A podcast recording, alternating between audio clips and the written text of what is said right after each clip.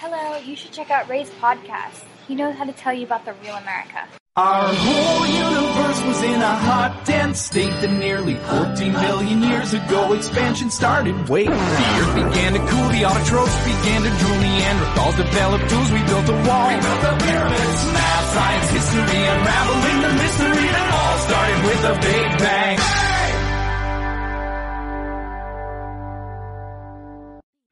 Hello，大家好，欢迎收听本期的老马看美国，我是老马。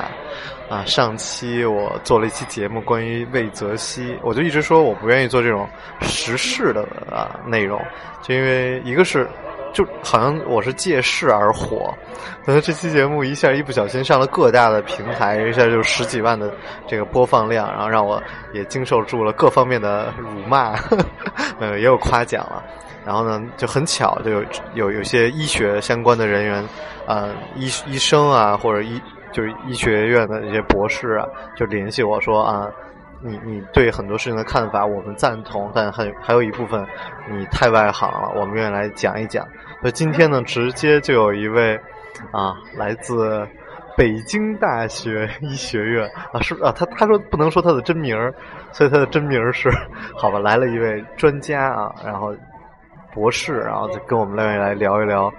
癌症，以及魏则西，以及最近医闹啊，很多真实的事情。好，有请这位嘉宾，你做个自我介绍吧。呃，大家好，我叫呃，我还是不说我叫什么好了。我是北大医学部一名在读的博士生，然后其实我的背景的话。呃，是预防医学加药学吧，就是说我不是一名临床工作者，就是有些东西可能也不是特别的专业，就是我只能说是把我所了解到的东西，呃，尽量的跟大家分享一下吧。那您起个艺名叫什么呢？叫青菜得了，得叫青菜啊。青菜同学呢，就是再说不专业，人家也是专门做癌症药物方面的研究。也一直是在啊国际最前端吧，然后那个进行一些癌症药物的分析，看一些 paper 啊。我知道工资很低，然后生活很悲惨，那个食堂吃的也不太好。嗯，但是但我我觉得，我觉得他可以跟我们来聊很多关于，比如说到底美国的药物是不是有问题。然后很多东西，你你对于魏则西这件事情，比如他们当时在百度上搜到的那个结果的那个药物到底是什么？那个治疗方案到底是什么？能跟大家再多聊一下吗？呃，其实我比较关注在就是说百度跟那个医院这方面吧，就是其实呃，我个人这一次没有非常的去关注他这个。呃，免疫疗法这件事情上面，因为本身的话，这是一个就是还不成熟的一项技术，就是，呃，先不先撇开这些医院是不说吧，就说这个东西现在，嗯，好多还是处于一个实验室的阶段。就是对魏则西的话，我个人没有太关注他接受的一个免疫疗法到底是什么样的。就是就是说，现在在医学上的话，呃，免疫疗法就对一些。肿瘤来说的话，比如说黑色素瘤，它这个的话，就是现在有一些就针对它这个肿瘤发生的一个有一个特异性的抗体，就是说现在有一些单克隆抗体什么的，然后包括像乳腺癌，还有呃一些肺癌，呃，就是有这些单克隆的一些抗体，这个是比较成熟的应用，然后也是呃，比如说像在美国的话，也是需要经过 FDA 的批准这种的，就是说它是一个。呃，经过全世界的一个专家共同认可的一种治疗的方式，但是说如果还有另外一层解，就是说对免疫疗法这个东西的解读的话，就是，呃，有一现在就是因为人自身是有免疫力的，然后，呃，但是癌症患者的话，如果他尤其是接受过一定的放化疗，先给大家介绍一下这个免疫疗法具体是在做怎么样的一个免疫疗法。还是说，就这免疫疗法，其实在美国不是已经过时了吗？呃，说过时这个倒倒没有。现在在肿瘤这个领域的话，免疫疗法是这几年最火的一个领域啊。然后就说，我来大概介绍一下，其实很简单。它免疫疗法其实就是说，我我虽然不是医就是医学专业的，但好像就是说，呃，用药物让你身体产生抗体，然后这个抗体好像再重新注射到你的身体当中，来代替那些啊，就来抵抗那些啊有毒的那些细胞，是这样吗？呃，就是说，它就是利用你自身的一个免疫力，然后就是通过一定的方式方法增强你自身免疫力，从而来达到就是说去杀伤这些肿瘤细胞的一个呃效果啊。对，其实其实我我觉得说这个太细节了，太细节。但是就因为我我其实没有这么多的发言权对医学上，但正好我现在这个工作的这个方方面，我们就让中国病人不是看美国医生嘛，然后我们之前就有一个病人就是黑色素瘤。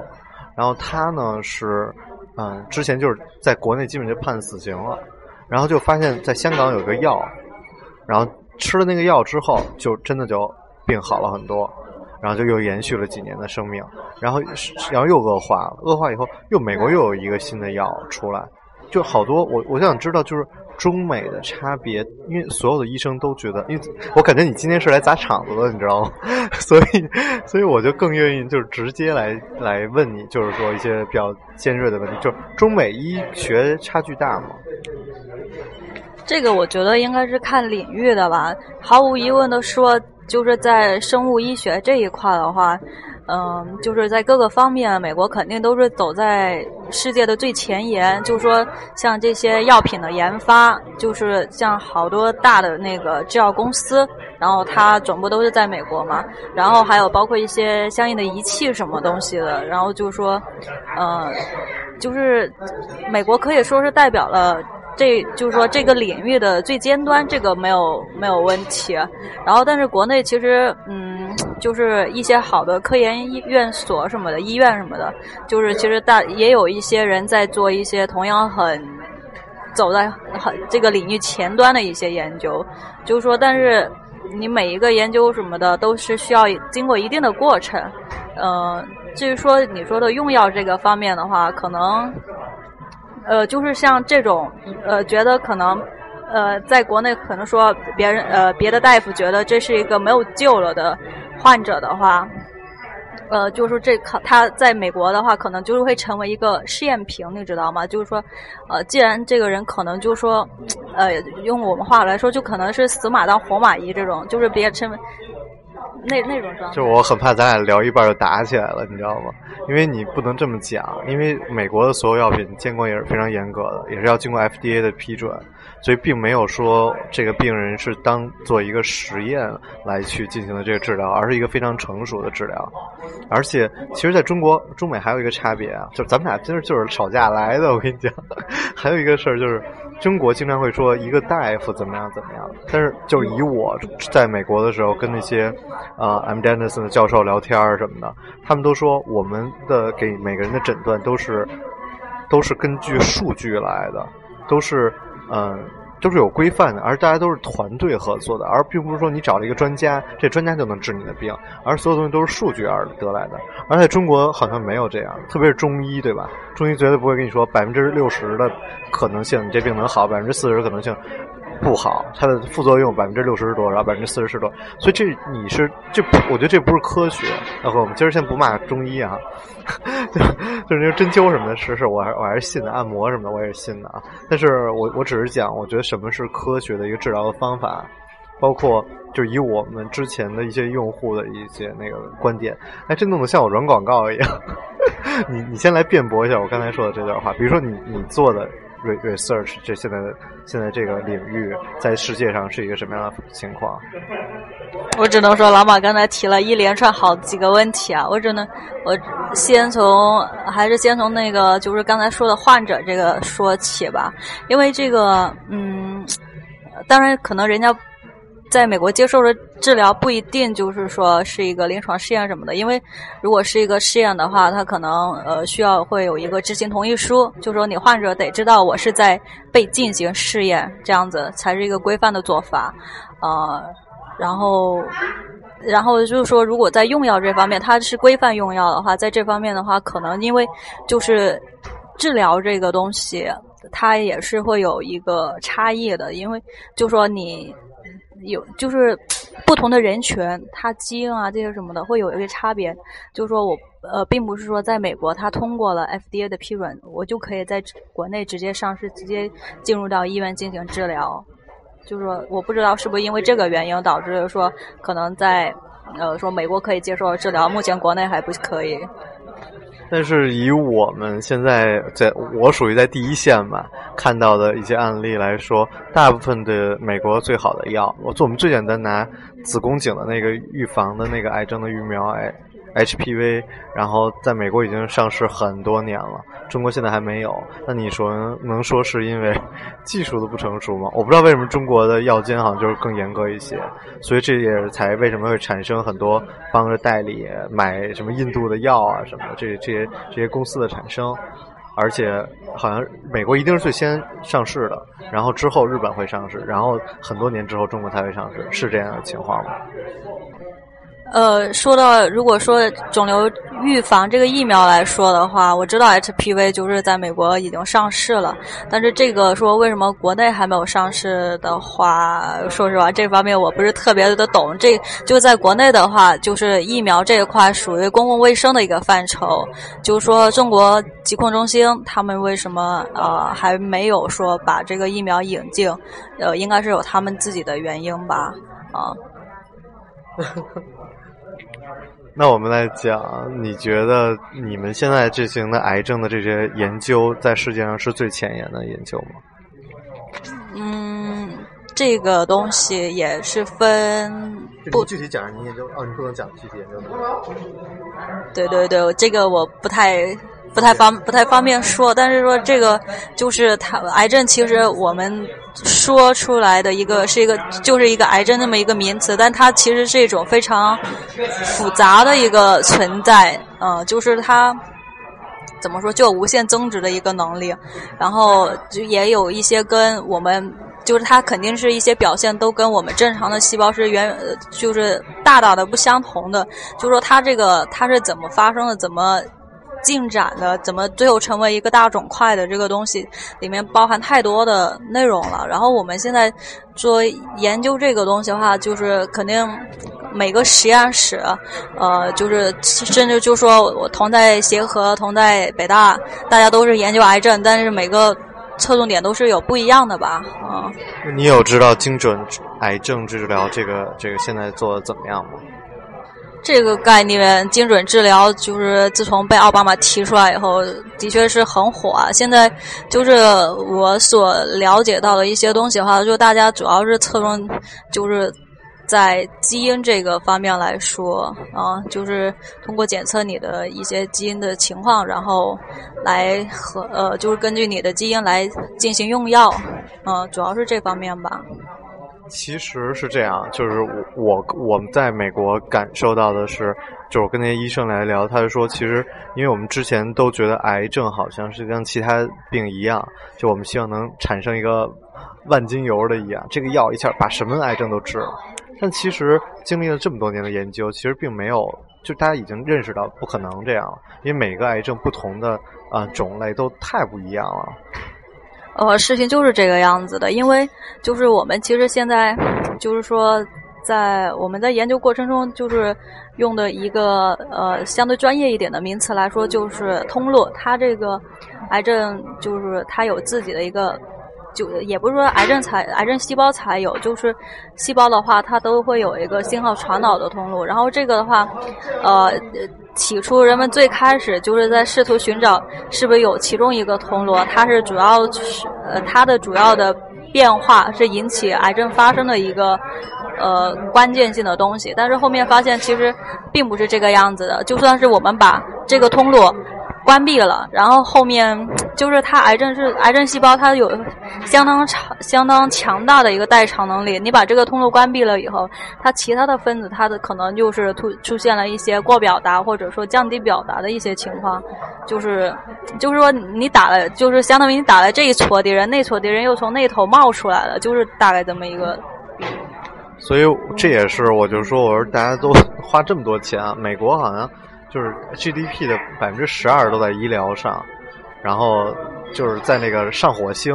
他们 NASA 跟政府批就申请百分之零点五的 GDP 的收入，然后都被奥巴马拒绝了，然后就是所以花了这么多钱在癌症的研究上，其实这些年没有一个特别大的进展。而最大的进展是属于基因筛查，或者说是在早期癌症的一个治疗上，以及一些疫苗。然后这是我去年呃今年在这个 South by Southwest 上听到的一个一个消息，就是说，嗯，比如像我们之前呢有一个那个用户啊，他是乳腺癌，他一侧得乳腺癌之后，他就很怀疑另外一侧会不会有，以及卵巢会不会有。然后那个美国医生就告诉他说，说你这个情况呢，你在中国现在的进行的那个化疗还是挺好的，我觉得你没有必要来美国，但我建议你呢去进行一个呃癌症筛查。看你那个是有没有这个得乳腺癌的基因，啊，如果有，那你应该是割除；如果没有，你就完全不用割除。就就大家现在已经在这个这个阶段上了。嗯，其实也不能说完全否认了这么些年在癌症，就是说在医学这，就是说主要是在癌症吧这方面的投入。呃，因为现在有一些呃肿瘤的话，其实还是。就是说，比如说刚才我们提到过的黑色素瘤，它从那个呃免疫疗法引进以后，就是有很大一部分是可以被治愈的了。然后就是还是有那么一两类的呃几类的肿瘤吧，现在是可以被治愈的。就是当然，这个其实我觉得咱们现在肿瘤它可怕的地方，为什么就是感觉治愈率不高？很多情况下都是因为发现的太晚了，就是可能大家，尤其在国内的话，呃，普通的老百姓可能都说都不一定太有这种体检的一个常识。然后普通的体检的话，你也不会太涉及到说关于肿瘤的，你就比如查个血常规、尿常规什么的，可能也不一定能发现，就是说它它肿瘤发生的这么一个迹象。就通常你有一些症状，比如说呃那个什么肩膀呃不不是不比如说了，免得听众那个什么，就是都是有一些其他的症状，就是觉得不太舒服了，然后去医院找医生看完了就发现。啊，这是一个肿瘤，然后那时候可能就已经太晚了。就是我们很多病人发现的时候，都已经是癌症的晚期，就是说他可能，嗯，瘤子长得非常大了，或者说他已经转移出去了，啊，转移到骨头啊、血液或者什么肝啊这些什么的，就是转移出去以后。它也在身体里边，可能各处都扩散了，这是最难办。如果你还在原位的话，呃，发生在比较早期，你可以把它切除了，再加上呃那个放疗或者化疗什么的，然后其实呃五年生存率还是比较可观的。就是这这。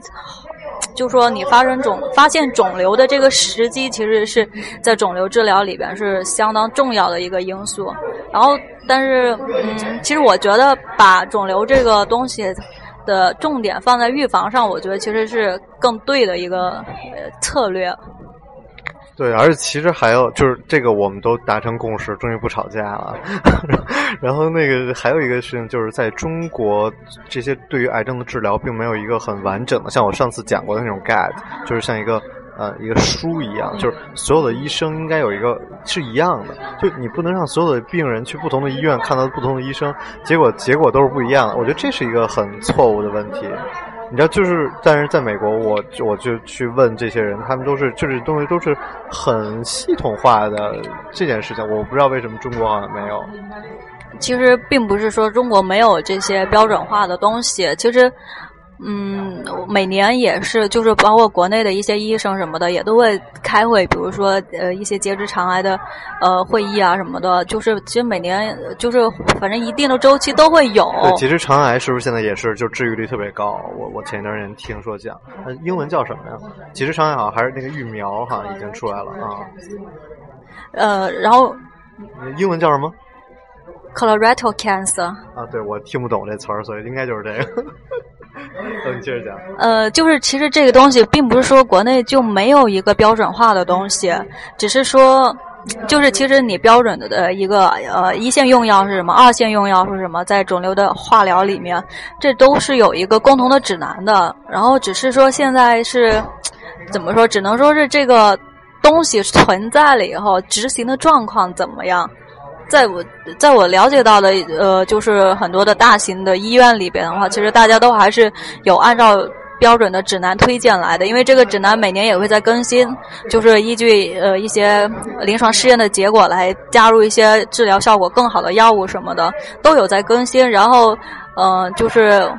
一些。可能比较好的医院里边吧，就是反正我所了解到的，比如说北京很多医院，然后呃，反正应该很多三甲医院都有按照这个指南来进行治疗。但是，就说这个，尤其是可能说一些嗯，相对规模小一点的医院，或者说就是虽然说同样是三甲，但是呃，因为地方这种差异性吧，然后可能说呃，他可能就是这个指南的医院更指南更新的不是那么及时。嗯，然后可能就是说，这个并不是完全按照最新的一个技术来进行对患者进行治疗。嗯，我觉得主要是这个原因。那误诊呢？就是误诊，你觉得怎么来把这种误诊降到最低？比如说像，比如，哎，我我我都不知道拿谁来举例子。但是这种误诊，我我也是接触太多，所以我我其实最近我心情都不是特别好。很多人问我为什么没更新节目，因为我最近接触的好多的这种。啊，用户啊，他们的一些经亲身经历啊，弄得我也特别难过，因为真的是有太多的误诊在这个方面了。还有一个癌症，你知道，还有一件事情我特别想讲，就我们癌症的心理干预真的是不够的。比如说，中在美国得癌症，第一件事得癌症，第二件事情就是说，OK，你确诊得癌症了，第二件事，我现在帮你找一个心理医生进行心理干预。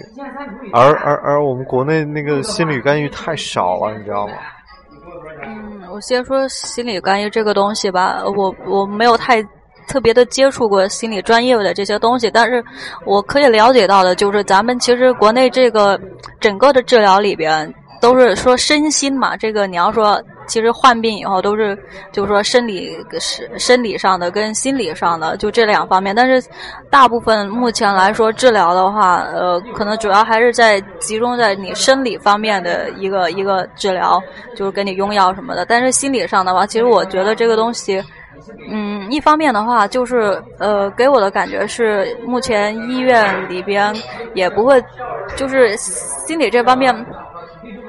专业的人士比较少，然后专门做心理医师这边可能也都主要是对一些精神疾病啊这这些来进行开展。就说你患病，比如说你患了肿瘤，你这个比较容易抑郁啊、疼痛啊这些什么的，反正目前国内的确是想开展的相对比较少吧。我觉得这其实跟呃国内的就说一个医生的医疗压力，就是说也是很大关系的。就是国内我们这个医生每天。得看上百号人什么的，一个医生，呃，一个住院医生，你得管二三十号床，就是根本。管不过来这么些病人，你根本没有办法说去照顾到我这个病人他的感受是什么样子的。但我一直都是说，是这个是很多医生都在讲的一个客观的原因，但是没办法，因为对于每一个病人，对于你来说可能是一天的百分之一，但对于每一个病人，甚至对于每一个病人后面的家庭都是百分之百，所以，所以这些东西都没办法的。我妈是七十年代那大学生，然后那个文革后大学生。他们当时也是收入很低，然后但是对待病人也是很多病人，但是那个完全不会出现现在的这些问题。你觉得是当时的人的问题吗？就医患关系为什么突然变得这么大？啊，这个问题太大了，我们下期节目再讲。啊，我们先你给大家就是你跟我讲，是因为你想成立一个电台，然后你希望能够做一些科普。那你愿意在我的节目里先科普一些什么很简单的一些内容呢？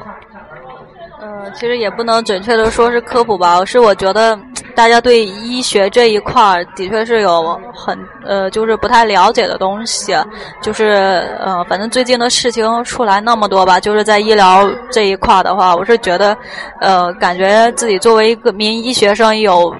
这个义务让大家更多的去了解到一些嗯，一个就说医学这些的一些常识吧，嗯，就不至于太盲目。他理可以理性一点的去看待。那你先通过我的电台跟大家介绍一些什么呢？比如你可以跟大家说，是不是就？我去姥姥家吃饭，姥姥总先说：“哎，吃青菜这防癌，哎，吃土豆这防癌，哎，吃萝卜这防癌。”我说：“呵，这家吃什么都防癌。”就是我就说这个这种这种科普节目，其实我我觉得很多是很误老百姓的。你从科学的角度跟大家来讲一下。呃，其实说吃饭啊这些东西的话，我觉得，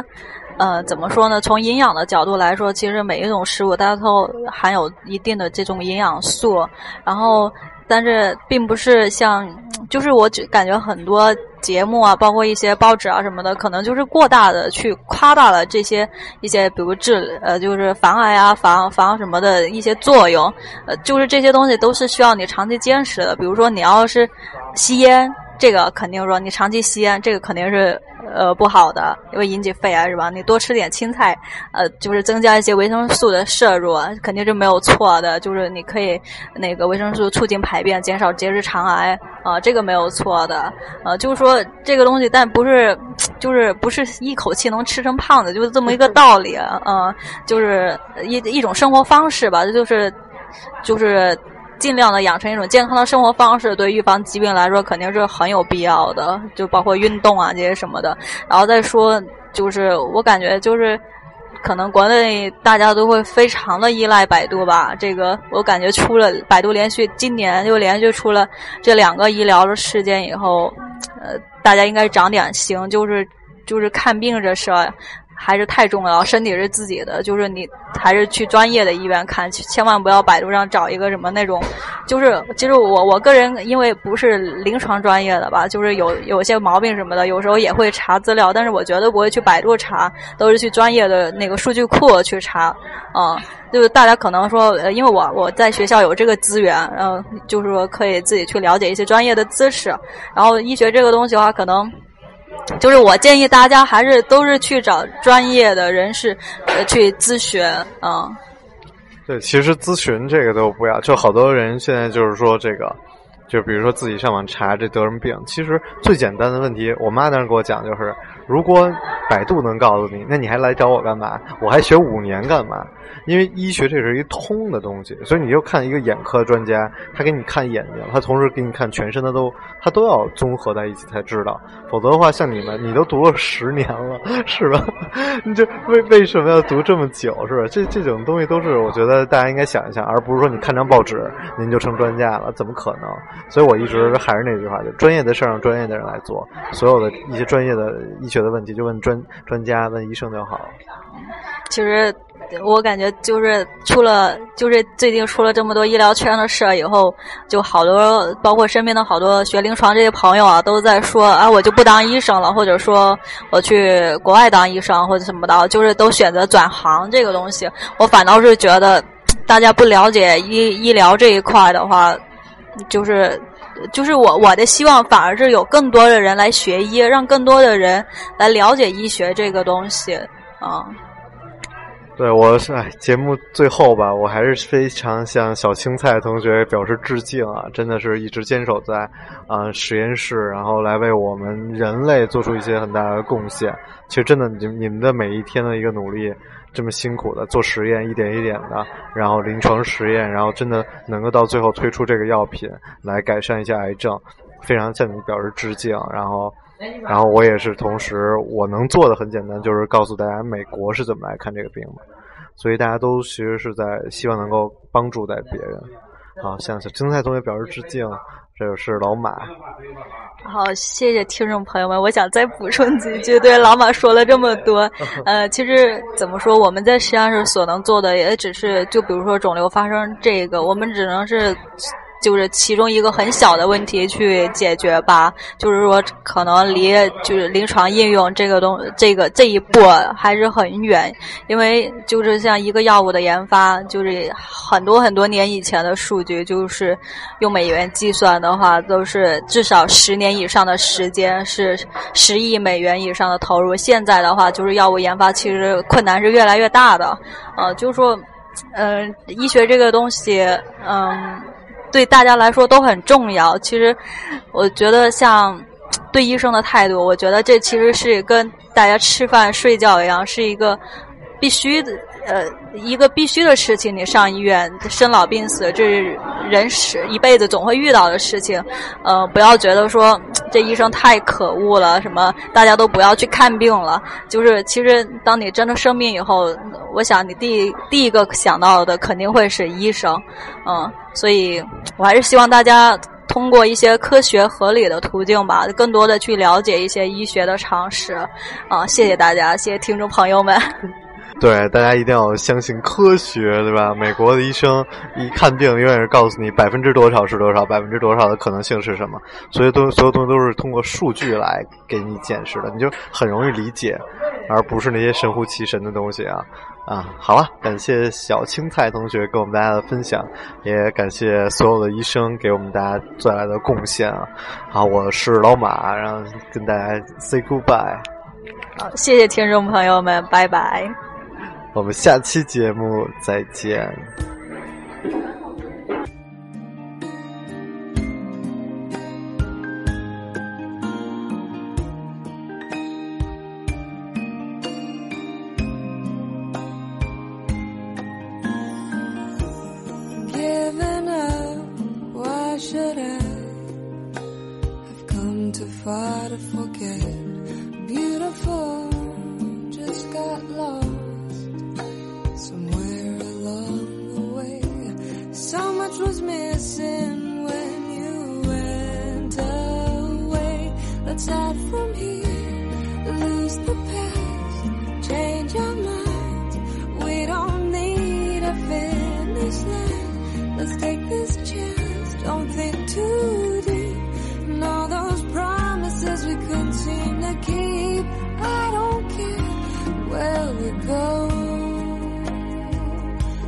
stop.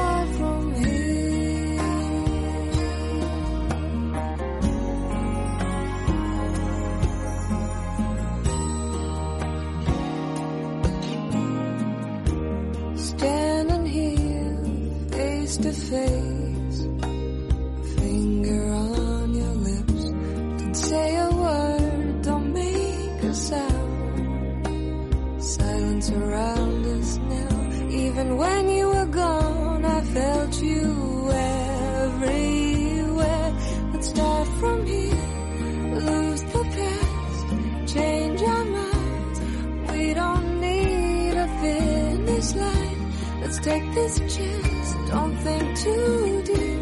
And all those promises we couldn't seem to keep. I don't care where we go. Let's start from here.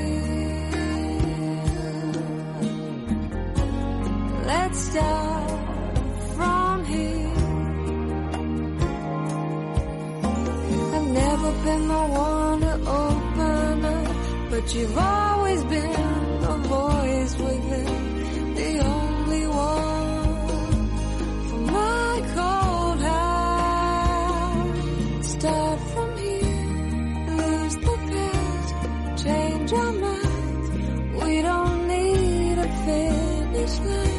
Let's take this chance, don't think too deep. And all those promises, let's start from here. Lose the past, change our minds. We don't need a finish line. Let's take this chance, don't think too deep. And all those promises we couldn't seem to keep. I don't care where we go. Let's start